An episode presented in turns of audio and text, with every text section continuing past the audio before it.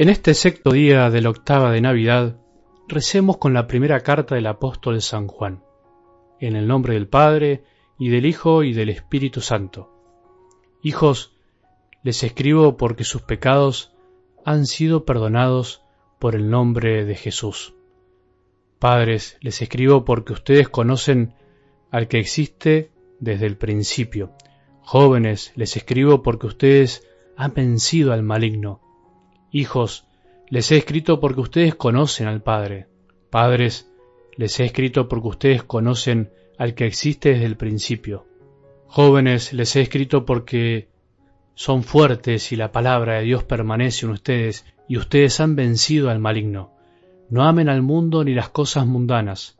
Si alguien ama al mundo, el amor del Padre no está en él, porque todo lo que hay en el mundo, los deseos de la carne, la codicia de los ojos y la ostentación de riqueza no vienen del Padre, sino del mundo.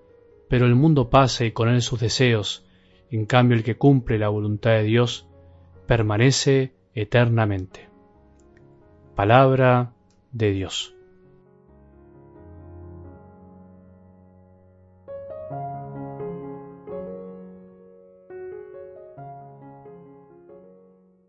Como venimos viendo en estos días, con esta linda carta de San Juan, que por si no recordases, de alguna manera como una continuación del Evangelio de Juan, o alguna reafirmación de ciertos conceptos que con el tiempo, ciertas ideas, se fueron perdiendo en las primeras comunidades cristianas, especialmente la comunidad que seguía a Juan. Lo mismo que pasa hoy.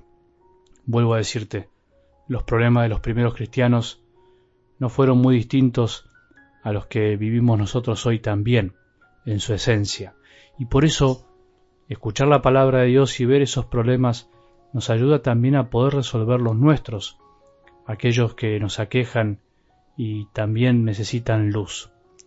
¿Qué le pasó a los primeros cristianos? Que en definitiva con el tiempo se fueron adormeciendo, o su fe se fue apagando, o su fe también se fue contaminando de ideas del mundo, y por eso San Juan tiene que volver a animar a su comunidad y queriéndose escuchar hoy este ánimo que les da y que también nos sirve a nosotros, hijos, padres, jóvenes, como diciendo no se olviden de lo que ustedes ya vivieron, no se olviden que ustedes ya fueron perdonados, hijos, no se olviden. ¿Por qué volver otra vez a la desconfianza? ¿Por qué no confiar en la misericordia de Dios? Cristo ya murió por nosotros y lavó todas nuestras culpas. Tenemos que volver a mirarlo. Padres, ustedes conocen al que existe desde el principio. Vos, que ya sos adulto en la fe, ya conociste a Jesús. ¿Por qué das más vueltas? ¿Por qué te perdés en cosas que no tienen sentido? ¿Por qué buscas soluciones a tus problemas en prácticas o doctrinas que en definitiva no son las de Cristo? Jóvenes, les escribo porque ustedes ya han vencido al maligno les dice San Juan, bueno, vos si sos joven, también, no te olvides de tus comienzos en la fe cuando pudiste vencer el pecado, pudiste vencer la cultura de este tiempo que te dice todo es igual, no importa, haz lo que quieras, total, da todo lo mismo.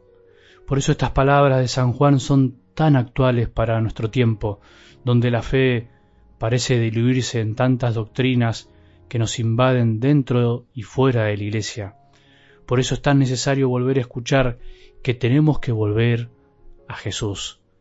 Y en definitiva, el mensaje también es fuerte y duro, pero verdadero. O se está con el mundo o se está con Cristo. No hay medias tintas en esto. Si alguien ama al mundo, el amor del Padre no está en él. Porque todo lo que hay en el mundo, los deseos de la carne, la codicia de los ojos y la ostentación de la riqueza no vienen de Dios. Siempre tenemos que volver a discernir si estamos amándonos más a nosotros mismos que al amor del Padre. La causa de todo pecado, en definitiva, es el deseo desordenado de sí mismo, o sea, amarse a sí mismo más que a Dios.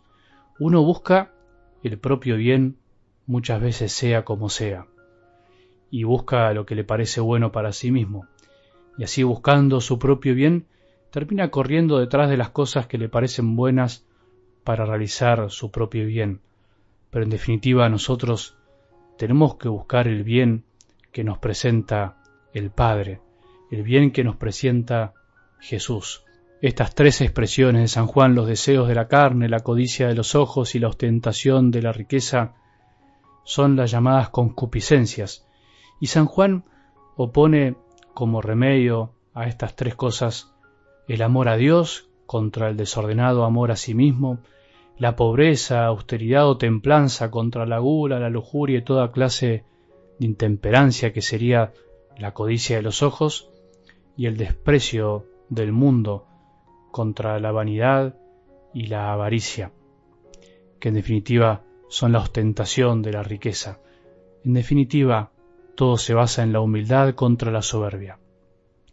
Vos y yo tenemos que volvernos a preguntar una vez más si muchas veces no nos estamos dejando llevar por estas tendencias que nos llevan a no amar a Dios sobre todas las cosas, a no amar la pobreza y la austeridad que nos ayudan a mantenernos fieles a la voluntad de Dios.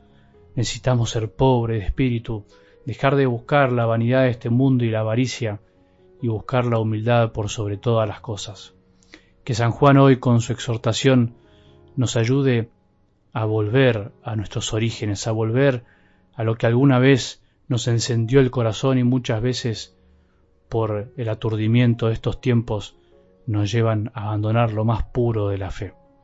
Nos volverá a pasar y tendremos que volver a elegir. No nos preocupemos, pero por eso miremos a Cristo con amor a los ojos y entendamos que el único que nos marca el verdadero camino, el único que es la luz en este mundo, es Él mismo y todas sus enseñanzas. Por eso el que cumple la voluntad de Dios, dice San Juan, permanece eternamente, tiene una vida distinta que nadie le podrá quitar.